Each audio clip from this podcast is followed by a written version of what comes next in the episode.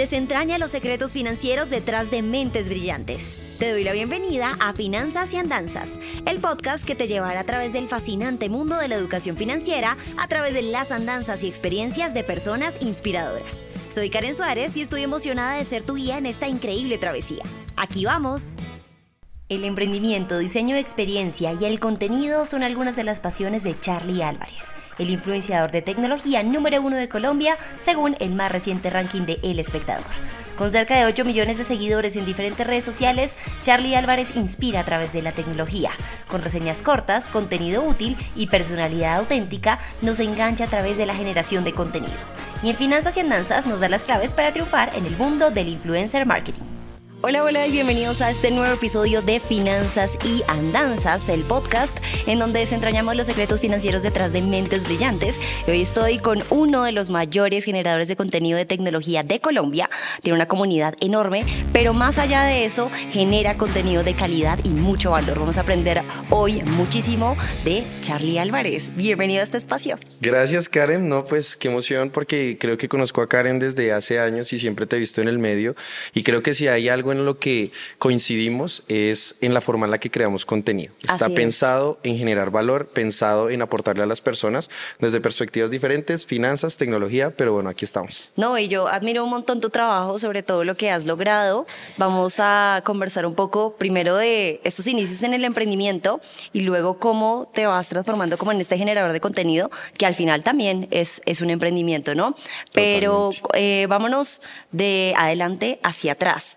Hace cuántos años estás generando contenido enfocado a tecnología y cuál fue el origen de este pedacito de, tu vida en redes sociales.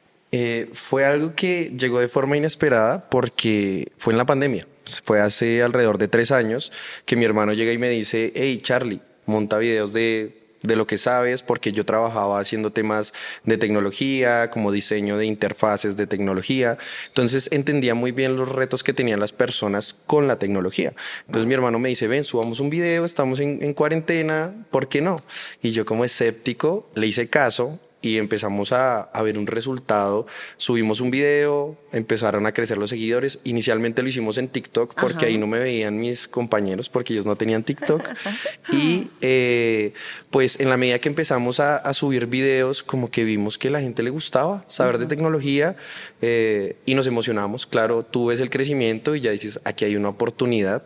Eh, y en esos meses de cuarentena la gente quería saber de tecnología. La gente trabajaba desde sus casas, quería saber utilizar su computador, su celular de una mejor manera para ser más productivo. Entonces todo lo orientamos a eso eh, y tuvimos una ola gigantesca durante esa temporada de, cuarentena en donde crecimos la mayor parte de nuestra audiencia en muy poco tiempo, pero porque cogimos la ola. Eh, ahorita ya es un crecimiento más normal, más regular, em, pero tres añitos en donde tengo la posibilidad de trabajar con mi hermano, que mi hermano es el que está detrás de cámaras y muchas personas no, no saben. Entonces él es el que me graba, el que edita, el que piensa en toda la producción eh, y yo me encargo de estar al frente de la cámara. Y muchas veces él es el que sabe más de tecnología que yo en algunos tipos de producto o algunos tipos de servicios. Y aquí estamos, aquí estamos tres años después. Increíble. De hecho, estamos en tu espacio, ¿no? Que le autodenominas el búnker. El búnker. Así es, así es. Este es el búnker, bienvenidos. Eh, y más que todo es un espacio que la gente pensaría, no, pues es que el búnker es un lugar cero tecnológico, es un lugar donde tú te escondes, es oscuro. Pues es lo que normalmente se piensa como un búnker, ¿no? Como un escondite. Sí. Para nosotros el búnker es un concepto en donde tú tienes lo necesario ¿sabes? Tienes lo necesario para, para ser bueno con lo que haces. Y entonces la gente cuando piensa en un lugar tecnológico se imagina que tiene que haber una robotina por ahí, paneles solares, un montón de cosas, pero al final lo que le queremos transmitir a las personas es que la tecnología convive contigo y no necesitas tenerlo todo, sino aquellas cosas que eh, te funcionan y que realmente sirven un propósito en las cosas que tú quieres lograr. Entonces, pues tener un hogar tecnológico mm, nos ha permitido poder comunicar de una forma más orgánica lo que es la tecnología. Y no que sea como estamos en un estudio destapando cajas, sino mira, esto está aquí, conviviendo conmigo, está al lado mío.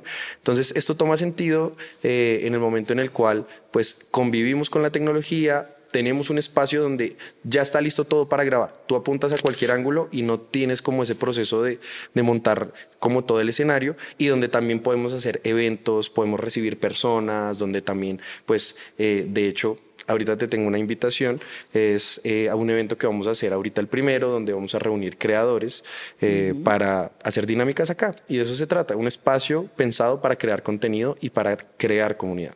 Aparte es un bunker pet friendly, ¿no? Porque ustedes han visto desfilar a la manada de esta casa, eh, que me parece por demás algo muy lindo porque creo que cuando uno emprende, sea eh, en una empresa tradicional eh, o como generador de contenido, creo que también hay que tener como unas reglas personales de cómo quiero yo en mi estilo de, de vida y con cómo lo quiero compartir, si quiero estar con mis perros editando el contenido, grabándolo. Entonces me parece como, eh, bueno, como muy buena vibra este lugar, muy chévere. Sí, no, qué bueno que lo sientas así. Y es que es un espacio donde nosotros disfrutamos de nuestros sueños y yo te comentaba ahorita antes de empezar que uno de mis sueños era tener una manada de perritos, no se les haga raro que ahorita haya una pelea de perros por ahí en cualquier momento, pero también un espacio donde yo pueda compartir con mi familia. de hecho, ayer te contaba que estábamos celebrando un cumpleaños eh, y hoy ya es un espacio que se transformó en poder hacer una dinámica contigo, el poder compartir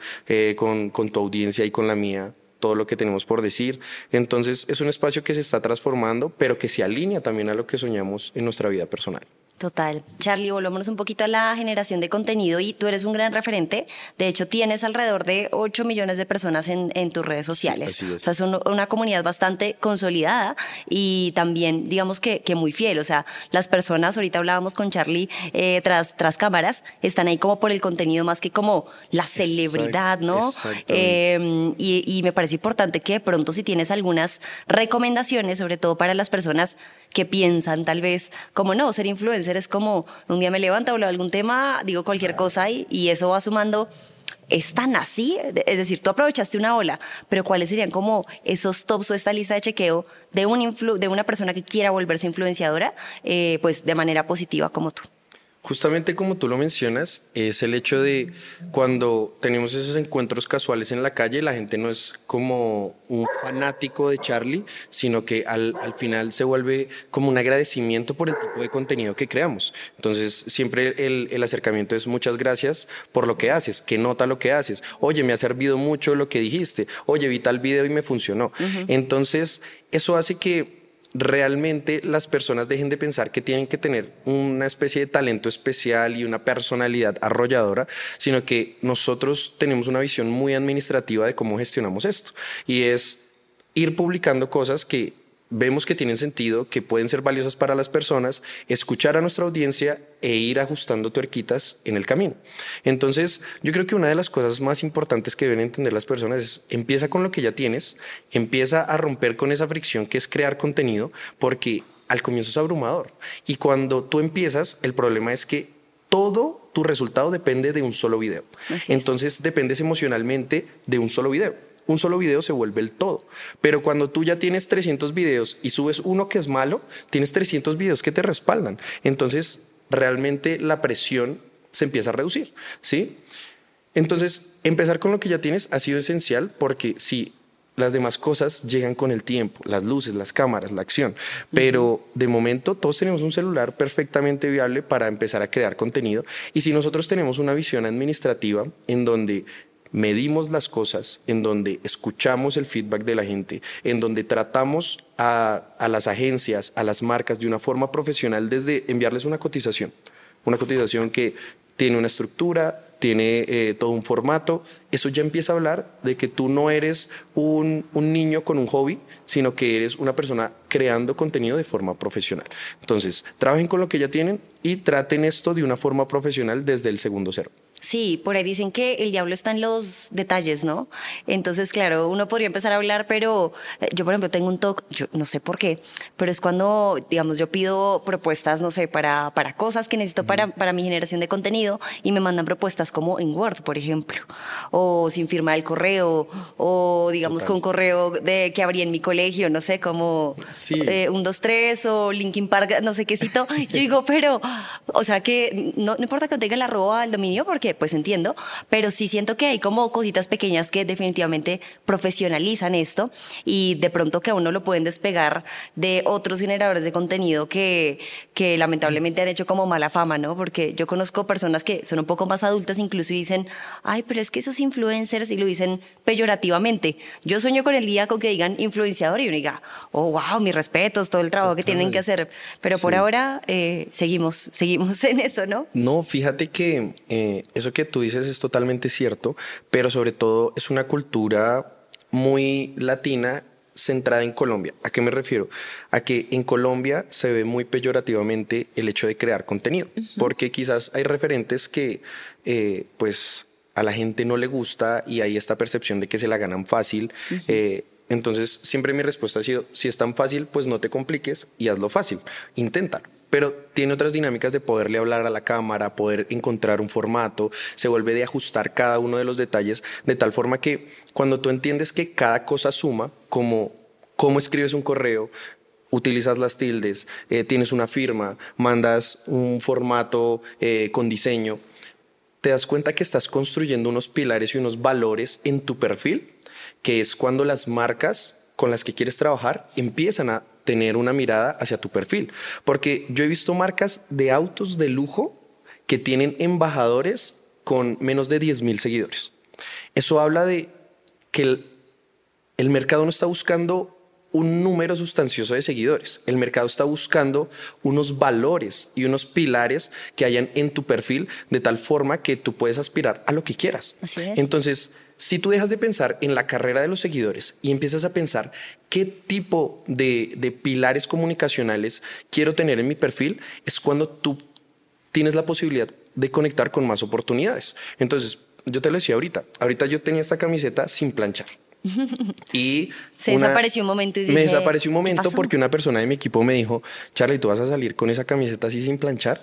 Y es cuando cada detalle se vuelve una comunicación indirecta de tú cómo luces, cómo te ves, cómo quieres que te perciban. eh, y eso empieza a crear una percepción de tu marca todos los días. Entonces, cuando si tú sales con la camiseta así como, no sé, sucia o que está desjaretada en el cuello, pues todo eso tiene una comunicación. Quizás también puede ser, ¿no? Como una comunicación más informal, más relajado, que conecta con otro tipo de marcas. Pero entonces, si tú te quieres proyectar a, yo quiero trabajar con este tipo de marcas, es decir, ¿qué tipo de perfil buscaría esas personas? Y si yo encajo en ese perfil, o cómo puedo transformar mis valores de marca de tal forma que puedo conectar con las aspiraciones de esas marcas. Así es. Y hablemos justo de lo que buscan esas marcas, porque tú eh, eres uno de los pocos embajadores de marca que tiene Apple, por ejemplo, eh, en Colombia. Y de hecho hace poco vi un reel eh, en donde apelabas al ASMR, abriendo todas las cositas, que yo creo que es el sueño de todo geek, con el teclado, el mouse. Y yo dije, wow, le dieron como todo el kit completo. ¿Cómo ha sido trabajar eh, con una marca de talla mundial como, como Apple y, que también te han llevado a Estados Unidos a lanzamientos? Eh, ¿Cómo se construye esa confianza también pues, con el cliente y cómo ha sido esta experiencia? Eh, ¿De este cliente o de otros también que, que tengas en el corazón? Sí, bueno, digamos que el tema de Apple a mí, a mí realmente me sorprendió mucho porque no importa a cuántos seguidores hayamos llegado, nunca se nos había presentado una alegría tal como cuando Apple llega y te llama y te dice, hey, Charlie, queremos conocer lo que haces, nos gusta lo que haces, ven, empecemos a trabajar en conjunto. Eh, y en ese momento yo creo que, bueno, en mi caso se me aguaron hasta los ojos como Sí, yo, claro. wow. Y eso manda un mensaje muy claro al mundo y es, por primera vez vemos una economía en donde hablar de las cosas que te gustan tiene sentido y se puede vivir de ello. Entonces, si tú quieres trabajar con, yo qué sé, cualquier marca, no sé, de ropa, pues usa la marca, comunícalo y comunícalo con emoción. Es como que es- estás hablándole a, tus amigos. Entonces, hablarle a una audiencia es igual. Es como que tú le tienes que comunicar a la gente, mira, me encanta esto o, me encanta esta película. Entonces, se vuelve un tema de, de mucha cercanía y es por eso que las marcas lo buscan a uno. Es porque tú comunicas con mucha pasión esas cosas que te gustan. Y cuando una marca ve en ti esa pasión, es como, toma, ya, a mí me sirve más que uses lo que yo tengo a que me lo compres. Me sirve más a que tú comuniques esa pasión, a que vengas y te gastes, yo qué sé, X plata en mi producto. Entonces, ese, ese fue como eh, la forma en la cual nosotros llegamos a Apple. Nosotros ni siquiera lo buscamos. Nosotros hablábamos con tal pasión de los productos que ellos tenían, los usábamos, yo ahorraba para comprarme sus productos eh, y llegó un momento en el cual pues hay ese contacto se, empieza a fortalecer la relación cuando ellos ven que manejamos todo de forma profesional, que tratábamos de hacer las cosas con orden, hacerlas puntualmente. Son cosas básicas, ¿sabes? Que empiezan a decir, hey, aquí hay un profesional, yo, yo tengo certeza de su trabajo. Entonces empezamos a proyectarnos ya al mediano y al largo plazo, de tal forma que la relación adquiere confianza. Y ya hubo tanta confianza que ellos me invitaron a los lanzamientos allá en, en San Francisco, que es una locura porque pues entras a las oficinas, eh, ves cómo, cómo es el detrás de cámaras, cómo es su comunidad, cómo trabaja la gente allá.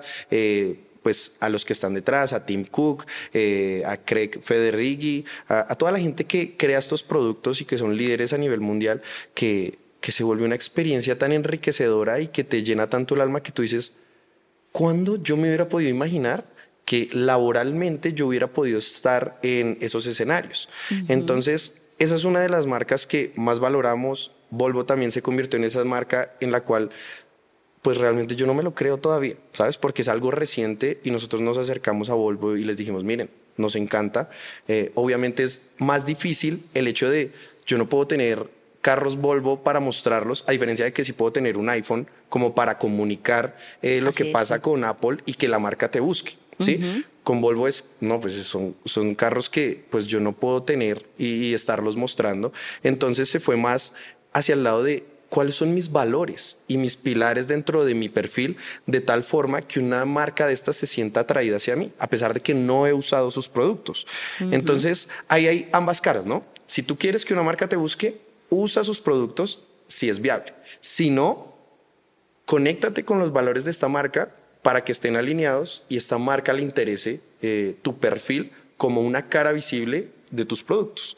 Eh, entonces, pues yo creo que en la medida que tú te vuelves un profesional de crear contenido, también entiendes toda una dinámica comercial de cómo eh, eh, poder contactarte con esas marcas que te gustan, poder buscar oportunidades eh, al contactarlos de diferentes formas, pero siento que esa solo es una parte del negocio y ya hablaremos de lo demás porque si es algo cierto y es que uno como creador anhela trabajar con ciertas marcas al comienzo, pero luego se da cuenta de algo más y es depender de las marcas es también duro, ¿no? Porque siempre tiene que haber alguien buscándote para que tú seas sostenible. Entonces, ¿cómo vuelves este negocio sostenible? Pues ahorita, ahorita lo veremos.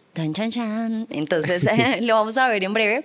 Y acá hablaste de algo muy interesante, Charlie, y es todo como es de la perspectiva del generador de contenido. Usar los productos, habla de una manera apasionada sobre ellos, eh, haz las cosas de manera profesional. Y tú estás muy en este mundo del influence marketing y hay muchos emprendedores que escuchan este podcast y, siguen, digamos, el, el contenido. ¿Cómo hace una pequeña empresa, no, una multinacional, sino una empresa que de pronto le quiera apostar a hacer una comunicación a través de un influenciador? ¿Qué debería tener en cuenta para, para lograrlo? Una de las preguntas más importantes que nosotros hacemos a la hora de, de, digamos que filtrar las marcas que nos buscan, es preguntarles algo tan simple como, ¿cuál es tu propuesta de valor? O sea, ¿en qué se diferencia tu marca para yo podérsela mostrar a mi audiencia de, eh, a diferencia de otras marcas que están haciendo algo similar. Y aunque tú no lo creas, el 90% de las marcas que nos buscan no tiene claro cuál es su propuesta de valor ni su diferencial. Entonces yo no puedo introducir algo a mi audiencia que simplemente está dentro del estándar, sino que tiene que resaltar por algo, porque al final tú tienes que enganchar con que, con que hay un beneficio extra a la hora de consumir esa marca en vez de otra. Entonces, una de las cosas más importantes es que las marcas tengan claro, mira, este es mi diferencial. Y el diferencial no tiene que ser, es que nuestro producto es el mejor. No, nuestro servicio al cliente es excepcional porque nosotros logramos resolver esto, esto, esto y esto. Es. porque nuestra estadística nos ha mostrado que tal cosa. Es porque tenemos una experiencia eh, de usuario X o Y. Son cosas que a veces, por ejemplo, me han buscado mucho, esto pasa todo el tiempo, cases de, celulares, ¿sí? Entonces hay muchas marcas que yo les digo, bueno, ¿y cuál es la propuesta de valor? No, es que tenemos eh, muchos tipos de cases y, nos pueden comprar en nuestra tienda. Yo le digo, pero pues eso también se puede hacer con 100 mil marcas diferentes. A cuando no sé, nos buscó una marca de cases de celulares y nos dijo, mira, es que nosotros desarrollamos una tecnología para que el case no se amarille, ¿sí? Entonces, ahí ya es, ah, bueno, esto le sirve a mi gente, esto le sirve a las personas. Y el 90% de las marcas que nos buscan les decimos que no porque no tienen claridad de eso. Entonces, una marca tiene que pensar primero cuál es su diferencia, porque eso va a hacer que comunicacionalmente haya un impacto y haya un alcance, porque es diferente, ¿sí? a que si yo comunico algo estándar. Por otro lado, es ponerse en los zapatos del creador. Es decir, mira, ¿sabes qué? No tengo ese presupuesto. ¿Sabes? Y eh, la creación de contenido pues tiene su valor. Entonces, decirle, mira, yo quiero proyectarme contigo, eh, tengo estos tipos de producto, ¿qué te interesa? ¿Cómo buscamos un punto medio? ¿Cómo abrimos la conversación? Porque lo que me ha pasado muchas veces con marcas es que les decimos, no, mira, eh, esto no nos funciona y se quedan con eso como si fuera la última palabra. Como hay marcas que llegan y te buscan eh, por el ladito la tangente y es como, mira Charlie, tenemos también esto, también nos gustaría que fueras parte de este evento, nos gustaría que probaras estas cosas, eh, qué tal si intentamos esto o lo otro, y uno ya ve la intención de, hey, hay un diálogo, hay un diálogo y, en ese momento se vuelve mucho más cercana la relación con la marca, eh, de tal forma que uno también cede, eh, a diferencia de esas marcas que simplemente ah, no, no te funciona, bueno, chao. Sí, exacto. Y, me ha pasado también un montón con algunas marcas con las que tuve la oportunidad de trabajar o con las que, así como tú, prefiero no trabajar porque de pronto priorizan un poco más que lo entiendo, pero como por temas legales o burocráticos, tienes que decir esto tal cual. Si no, no se puede. Yo digo, bueno, pero es que eso lo pueden buscar, no sé, en su página web o ya, si es algo legal, pero si esto es para darlos a conocer, no puedo llegar a decir un listado como de características solo porque hay como un lineamiento desde la parte de arriba de la empresa, porque pues así no funciona como la generación de contenido. Total. Se va a ver ser orgánico y nadie va a conectar con, con esa vaina, ¿no? Em, tú tienes un equipo detrás y, y, sería chévere de pronto que nos mencionaras algunos roles, porque muchas veces las personas creen que por ser marca personal uno sigue haciendo como todas las cosas, ¿no? Como que en un inicio eh, es así, ¿no? Uno es el que se graba, se edita, se sube, se corta, se autopromociona, mm. eh, se sirve el tinto y adicionalmente envía la propuesta, uno hace todo. Pero ¿cómo se hace escalable esto de la marca personal? Eh, yo creo que una de las cosas más importantes de, del hecho de que tú puedas hacerlo todo, o sea, hacer desde el que limpia el baño hasta el que gerencia, es que tú sabes en qué eres hábil y en qué no.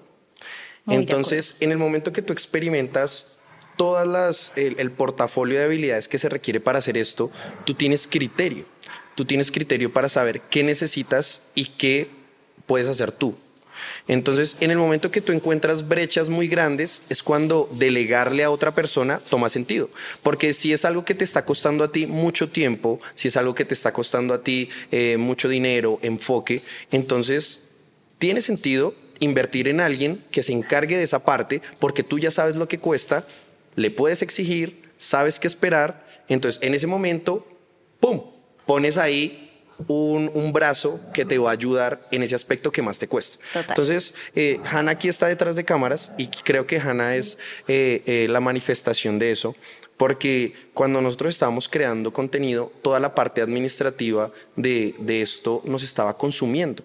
Eh, y la parte administrativa es muchas cosas. Es la parte comercial, es, es la parte de, de poder organizar los contenidos, es la parte contable. Entonces, cuando vimos que eso nos estaba sacando del centro de nuestros contenidos, del foco, es cuando nosotros dijimos, pongamos una persona que nos permita seguirnos concentrando en, los que, en lo que somos más hábiles, que es hablarle a la cámara, crear contenido. Entonces, ustedes tienen que diagnosticar, hey, se requieren estas habilidades, se requieren estos roles para hacer lo que hago, en qué soy fuerte, en qué no. En lo que no, busquemos una persona que nos apoye en eso. Y eso te da vida. A mí, que Hanna esté detrás de la parte administrativa me da vida. O sea, uno no tiene que tener miedo a invertir en personas porque eso te va a dar a ti el espacio para tener una mente clara y poder liderar tu proyecto. ¿Sabes? Cuando tú estás pensando en tantas cosas, te desgastas, te genera ansiedad. Eh, se vuelve abrumador, pero cuando tú ya tienes una persona que te da tiempo, así sea para tener tiempo libre, es cuando tu mente es más creativa, es cuando tu mente está más inspirada. Entonces, Simplemente ese, ese ha sido el proceso. Todo el tiempo estamos evaluando qué es lo que más nos cuesta. Podemos, podemos poner una persona allí y ya lo hacemos. Contratamos una persona que se alinee a eso. Eh, por ahí pasan los perritos en cualquier no pasa momento. Nada. Sonido ambiente.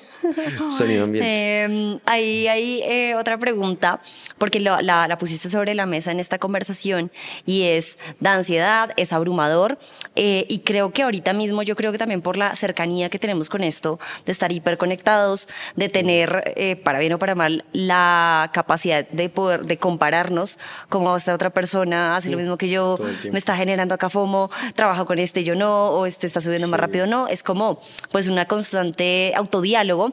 Eh, ¿Cómo haces tú, Charlie, para intentar balancear este tema y cuidar también la salud mental en una profesión como esta, en donde te expones, uno recibe cientos de comentarios, hay gente que le gusta el contenido, hay gente que no, eh, y bueno, está uno como expuesto públicamente, ¿no? Como en, en, el ojo, ¿cómo haces para balancear esa salud mental?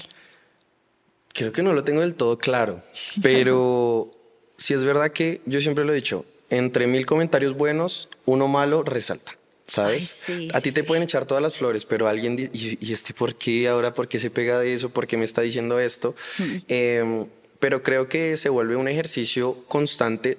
Yo siento que uno nunca lo termina de solucionar. Siempre una mala palabra o algo te va a tocar de alguna manera. Que lo sepas manejar con madurez es otra cosa, pero siento que es un ejercicio de todos los días de entender que no te debes tomar personal ni los elogios ni las críticas, ¿sabes? Al final cada persona habla desde la perspectiva de, de lo que es su entorno, ¿sabes? Eh, entonces, eh, por ejemplo, el hecho de, de, que yo tenga gorra, ¿sí? Ciertas personas eh, lo interpretan de cierta manera, unos dicen, no, es que le gusta el béisbol, no, es que, yo qué sé, no se peinó, eh, o bueno, es, es, su estilo. Pero cada quien habla desde una perspectiva donde no conoce realmente tu contexto, entonces eso es muy importante tenerlo en cuenta cuando tú ves una crítica, cuando ves que alguien eh, está hablando mal de lo que haces, es ellos no conocen lo que hay detrás, no conocen a tu familia, no conocen tus relaciones, no conocen a tu pareja, no conocen a tu equipo. Entonces hay un sesgo muy grande a la hora de, de ver quién está diciendo las cosas. Entonces eso por un lado y por el otro es tener momentos de desconexión, ¿sabes? Tener esos espacios en los cuales, eh, pues también, no sé, estoy con mis perros o salgo con mi familia, estoy comiendo. Eh, y, y, te lo digo como algo que he intentado porque siento que no lo he solucionado del todo. Yo tengo etapas en las que mi relación con las redes es muy sana, publico, muy profesional, como tengo etapas en las cuales de pronto quiero estar pendiente de qué está pasando y estar actualizado y me absorbe. Sí. Y entonces se vuelven épocas en las que me doy cuenta y mi tiempo en pantalla ha aumentado eh, y yo digo, pucha, otra vez tengo que hacer un ejercicio. Me ha pasado incluso que he tenido que eliminar mis cuentas de redes sociales de mi celular. No la cuenta, sino sí, la aplicación. La aplicación. Eh, y decirle a mi equipo, nada, yo creo el contenido y ustedes encárguense de manejarlo. Porque pues también, también eh, es, es, es un entorno que es bien alienante, es un entorno que tiene eh, dos caras y hay muchas oportunidades, pero también te absorbe. Eh, entonces, creo que la mejor forma de escapar a, a, esa absorción, a esa absorción que tienen las redes sociales es decir, yo puedo ser quien consume o quien crea. Y en este caso, pues nosotros tomamos la decisión de ser quien crea. Eh, y muchas personas sí están ahí como, como en esa... Eh, eh, metidos tanto en, en, en, consumir contenido que se les va, se les va la vida consumiendo contenido. Entonces, crear es una buena oportunidad para seguir en ese entorno, pero encontrando oportunidades. Sí, dejarse llevar por él. Eh, ¿Crees tú que todo lo que, lo que viste antes íbamos a hablar como de tu vida antes de ser esta celebridad del mundo de las redes sociales? Eh, como emprendedor de base, administrador de empresas de la, de la Universidad Javeriana, eh, y, y, ahora escuchándote, digamos que un poco más profundo sobre el back de todo lo que hace un generador de contenido, sí se te nota el administrador de empresas. Yo también soy administradora de empresas, entonces digo, eh, qué increíble que incluso un estudio como tan tradicional como ese funcione para ponerlo aquí. Y antes de ser como I am Charlie, antes Charlie Brown y demás, eh, pues digamos que te, te apasiona mu mucho este mundo del emprendimiento, empiezas a emprender con un grupo de amigos en un ecosistema muy chévere. Sí. Eh, ¿Cómo fue eso? ¿Cómo se conectan? ¿Cómo empiezan a emprender juntos? Y bueno, posteriormente, digamos que cada uno ha, ha como creado sus cosas, Total. pero cuéntanos un poquito de, de, esa historia del antes. Eh, Bueno, pues como tú dices, estaba estudiando en la Universidad Javeriana, me cambié de carrera dos veces. Yo Ah, sí, empecé a estudiar eh, ingeniería industrial, hice la mitad de la carrera, luego estudié arquitectura, hice la mitad de la carrera, luego me retiré de la universidad. Imagínate esas noticias para, para los papás. Sí. O sea, decirles, no, ya no, me voy a retirar, se preocupan como este man que está perdido por la vida. Pero durante ese tiempo que yo me retiré de la universidad, eh, tenía amigos que estaban de mi colegio que estaban emprendiendo en la Universidad de los Andes y crearon una plataforma de domicilios que se llamaba Comida en la U, que es como domi- el, el domicilio te lo lleva un estudiante hasta el salón, entonces era una nota y emocionados, no ganábamos ni plata, pero era chévere implementar un proyecto. Entonces ellos me dicen, pues montelo usted en la Javeriana. Entonces lo montamos en la Javeriana, eh, empezó también a crecer poco a poco y yo me di cuenta que necesitaba conocimiento para poder hacer eso mejor. Entonces fue cuando yo ya no fui a la universidad por creer que algo me gustaba, como por ejemplo las matemáticas y por eso estudié ingeniería o el arte y por eso estudié arquitectura, sino que yo ya estudié con un propósito. Y fue cuando volví a estudiar administración. Yo fui con el propósito de, hey, yo quiero hacer que este negocio crezca, yo quiero hacer que este negocio funcione. ¿Qué requiero? Vuelve a lo mismo, es qué brechas tengo y cómo encajo ahí las cosas que necesito. Personas, conocimiento. Eh, entonces la administración tuvo sentido y hoy más que nunca tiene sentido. Pero entonces ahí empezamos a emprender, nos quebramos un montón de veces porque era un negocio muy difícil. Luego creamos eh, un restaurante que se llamaba Delirato, eh, también empezó a crecer, pero llega la pandemia y se cierra todo, las universidades se cierran, otra quiebra más, porque no funcionan ni las universidades ni los restaurantes. Entonces fue cuando transformamos todo a algo digital. Entonces ya no era comida en la U, sino todo en la U. Torneos en la U, tutorías en la U, lo que tú quieras en la U. Y el de comidas se convirtió en Todos Comemos. Todos Comemos, que es una plataforma de alimentos donde tú puedes pedir alimentos preelaborados. Eh, entonces empezamos a entender que todos nuestros conocimientos aún podían seguirse capitalizando, ¿sabes? Porque teníamos conocimientos en cómo hacer domicilios, teníamos conocimientos en temas de alimentación, en temas administrativos, para entender cómo el mundo está cambiando y nosotros adaptarnos. Entonces transformamos nuestros negocios eh, y ahorita son negocios que siguen funcionando. Entonces en la U ahorita es UANCO que es un tema de servicios financieros como para jóvenes, ¿sabes? Es una plataforma de servicios financieros. Y todos comemos, ahorita se volvió como una empresa de distribución de alimentos, entonces distribuimos alimentos como Franui, eh, distribuimos alimentos como eh, la- el helado de... de, mm, torta de zanahoria de Luisa Postres. Ajá. Entonces nosotros nos encargamos de la distribución de eso, pero es como empezamos a entender que adaptarnos era necesario y empezar a migrar nuestros negocios, de tal forma que con toda esa experiencia que habíamos adquirido, eh, pues nosotros empezamos a ver también una oportunidad en el hecho de estar en el mundo digital. Y yo en esos negocios era el que se encargaba de hacer las plataformas, el que se encargaba de hacer toda la experiencia de usuario, el UI, UX que llaman, que es cómo se ve y cómo es la arquitectura de la información en un producto digital, que mi hermano me dice, oye, comuniquemos algo de lo que tú sabes, porque créaslo o no, eh, hay gente que no sabe lo que es un carrito en una aplicación. Por el carrito de compra. Sí, Sí, entonces tú les dices, mete un producto al carrito. ¿Cómo así? ¿Cuál carrito? Hay un carrito, cuatro llantas, ¿cómo funciona? Eh, y te das cuenta que quizás uno tuvo una experiencia que le permitió adaptar la tecnología a su vida, pero hay mucha gente que está luchando con, con eso. Entonces fue cuando mi hermano me dijo, hey, creemos contenido de tecnología, compartamos esas cosas que tú sabes, mucha gente le puede ser útil. Eh, y Y bueno, como así. que para mí el choque fue el hecho de estar como en- emprendiendo, como el hecho de el startup, los socios, levantar capital, eh, a decir, bueno, ahora voy a ser TikToker, ¿sabes?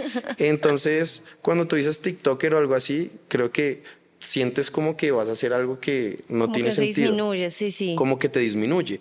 Pero cuando te das cuenta de la posibilidad que tienes de hablarle al mundo sobre los temas que te gustan y conectar con oportunidades para crear negocios, cambia.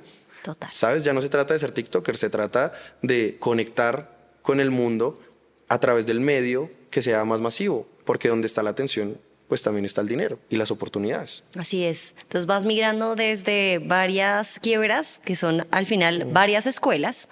Eh, luego de lo que haces, lo empiezas a comunicar, pero ahí está como la raíz de todo eso, ya tener como conocimiento de causa para decir, puedo comunicar esto, sé cuál es la vía más fácil, les recomiendo que hagan esto y mejor no esto, y ahí empiezas también a meterte con el mundo de la, de la, de la tecnología y a comunicarla digitalmente, así como ustedes lo, lo conocen. Y viene un paso siguiente que puedes hablar tanto o no como quieras de, de eso, eh, pero es como tiene uno de pronto con la marca personal hasta un límite, porque uno no se puede multiplicar, bueno, ahora con las IA tal vez sea posible, eh, pero empiezas a ver potencial como en otros influenciadores y en la vinculación con esas marcas. Eh, ¿Cómo va ese proyecto y qué tanto nos puedes decir? No, total, total. Digamos que todo este proceso ha sido, ha sido un redescubrir cómo, cómo es que tenemos que hacer las cosas eh, y nosotros adquirimos mucha experiencia desde el lado de crear empresa, pero luego desde el lado de crear contenido. Y normalmente lo que pasa en el mundo digital es que una empresa se conecta con un creador de contenido. Entonces nosotros tenemos el conocimiento de ambas partes, de tal forma que entendemos ese punto medio que tienen a veces las agencias como intermediario entre ambas partes. Cuando nosotros creamos contenido, sí buscamos agregar valor, sí buscamos conectar con marcas que tengan una propuesta de valor y que le sirva a nuestra audiencia, pero no podemos estar haciendo temas comerciales todos los días. No podemos estar comunicando eh, cosas comerciales porque hay otras cosas que la gente también disfruta, como algo más orgánico, algo más natural, eh, que no queremos saturar a nuestra audiencia y por eso es que llega un techo en el cual yo tengo una capacidad de producción, también unos espacios definidos en los cuales puedo comunicar algo comercial para ser sostenible, pero ya llega un punto en el que tú no tienes más tiempo y ya está no hay más tiempo. Entonces, ¿qué puedes hacer tú? Es coger este conocimiento que has adquirido como creador y replicarlo con otros creadores, donde tú ya no vas a crear el contenido, pero sí vas a hacer esa conexión entre las marcas y los creadores, de tal forma que creamos una, una, una agencia que se llama Brown Agency y lo que hicimos fue decir, tenemos toda esta experiencia trabajando con marcas que ya sabemos cómo se hace, ya, ya entendemos cómo es la dinámica, hagámoslo con otros creadores. Entonces empezamos a hacerlo con otros creadores, eh, sobre todo orientado a todo este ecosistema que habíamos creado de marcas de tecnología y a decir, bueno, hay todo este mundo de marcas de tecnología, ¿qué necesitan? Listo, venga. No solo está Charlie, sino hay otros creadores que están también comunicando cosas de una forma muy chévere y creamos esta agencia eh, en sociedad con Hanna, que también es parte de nuestro equipo, donde lo que te decía, nosotros encontramos personas al identificar qué requeríamos y hay personas que llegan de forma natural eh, y te sorprenden. Entonces, Hanna durante tres años solucionó muchos problemas y fue una persona muy proactiva que luego dijimos, pues tiene sentido porque una persona con tantas ganas y con tanta proyección, pues seamos socios, creemos algo en conjunto. Eh, y además que Hanna venía también con experiencia de trabajar con muchos creadores. No sé si tú supiste lo de este proyecto de Quai, que era como una red tipo TikTok, eh, pero estaban buscando creadores por todo Colombia. Hanna era una de las personas que eh, estaba en contacto con un, un, pool de creadores gigante, manejaba todas esas dinámicas de creación de contenido. Entonces lo que hicimos fue acoplar habilidades para crear todo lo que requiere una agencia. Entonces, cuando decíamos, ¿qué requiere la agencia? No, listo, necesitamos conocimiento de empresa. Claro. Yo lo tenía. Necesitamos conocimiento de cómo conectar con creadores. Hanna lo tenía. Necesitamos conocimiento de producción para asesorar a los, a los creadores. Mi hermano lo tenía. Entonces se dio de forma muy natural, ¿sabes? Cuando tú ya haces lo que haces todos los días, las oportunidades se te presentan sin buscarlas. Eh, y eso ha sido muy natural para nosotros. O sea, cuando tú estás en el ejercicio de hacer y te das cuenta de una necesidad que tienes, no sé, por ejemplo, necesitábamos un comercial, llegó de forma natural, porque habíamos conectado con tantas cosas que nos dimos cuenta que había una persona que entendía lo que estábamos haciendo y llegó a nuestro equipo. Pero bueno, al final creamos esta agencia para no desviarnos. Eh, es una agencia que aún no hemos lanzado al aire, sino era capitalicemos todo esto que tenemos eh, y empecemos a gestionar ciertos procesos para ser escalables. Y no escalar un problema, sino realmente una solución para conectar empresas con creadores. Maravilloso, entonces estaremos súper pendientes eh, y yo también estaré muy pendiente entonces para ver cómo se pueden hacer alianzas con, con Brown Total, Agency porque total. me parece que sí, ese conocimiento de causa es muy, muy valioso y creo que ustedes son ahí como el diagrama de Ben que cruza ambas cosas y ahí va- van a estar ustedes. Entonces, maravilloso y bueno, pues muy buen viento y buena mar en este eh, proyecto que ya se ha consolidado pero que va a ver la luz muy, muy pronto. Sí, total. Charlie, vienen una serie de preguntas rápidas eh, para conocerte un poco mejor, eh, pues personalmente. Entonces, libro favorito si tienes, o algo que te hayas leído Eh, recientemente y te haya gustado. mucho. Creatividad SAS. Creatividad SAS. Listo, ahí está, para que lo anoten. Película favorita. Eh, Interestelar y Todopoderoso. Ajá, ajá. ¿Y serie favorita tienes? Am, no, es que casi no veo contenido. Pero me gustó mucho Suits y Better Call Saul. Ay, sí, gran serie. Sí, Sí, sí, sí, sí, sí. muy bien. Eh, ¿Algún género de música favorito o canción favorita? No, es- esa respuesta es, es muy trillada. Me gusta de todo y es verdad. O sea, desde la música clásica hasta un vallenato, hasta el rock, no tengo canción favorita. O sea, por todos los espectros, sí. Lo que me pongan, sí. Ajá, bueno, no pasa nada. Débito, crédito, efectivo o cheque.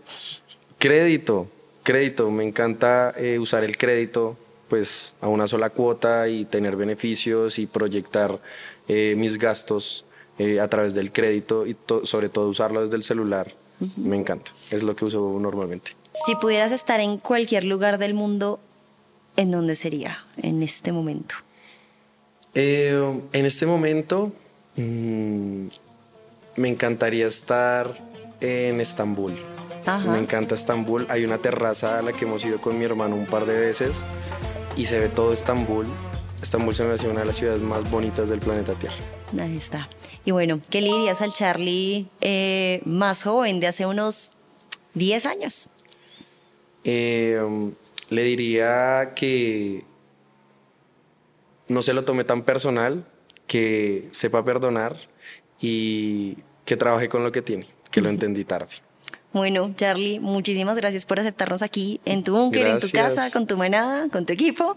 Eh, y de verdad, eh, qué honor ha sido tenerte aquí en Finanzas y Andanzas. Gracias, Karen. Aquí bienvenidos y espero que se preste para más proyectos y más cosas que podamos hacer en conjunto, lo que dices con la agencia o creando contenido juntos, eh, porque nos conocemos hace tiempo y hasta ahorita fue que se nos dio la oportunidad de hacer cosas, así que sea como un precedente para que esto se repita pronto. Gracias, Charlie. Y si a ustedes les gustó este episodio, no se les olvide que le pueden dar me gusta, contestar la encuesta que les dejamos ahí en la partecita de abajo y, por supuesto, también tienen que compartirla para que este contenido llegue cada vez a más personas. Nos vemos en un próximo episodio de Finanzas y Andanzas. Chao, Chao. Esto fue Finanzas y Andanzas, el podcast que desentraña los secretos financieros detrás de las mentes brillantes. Soy Karen Suárez y nos escuchamos en un próximo episodio.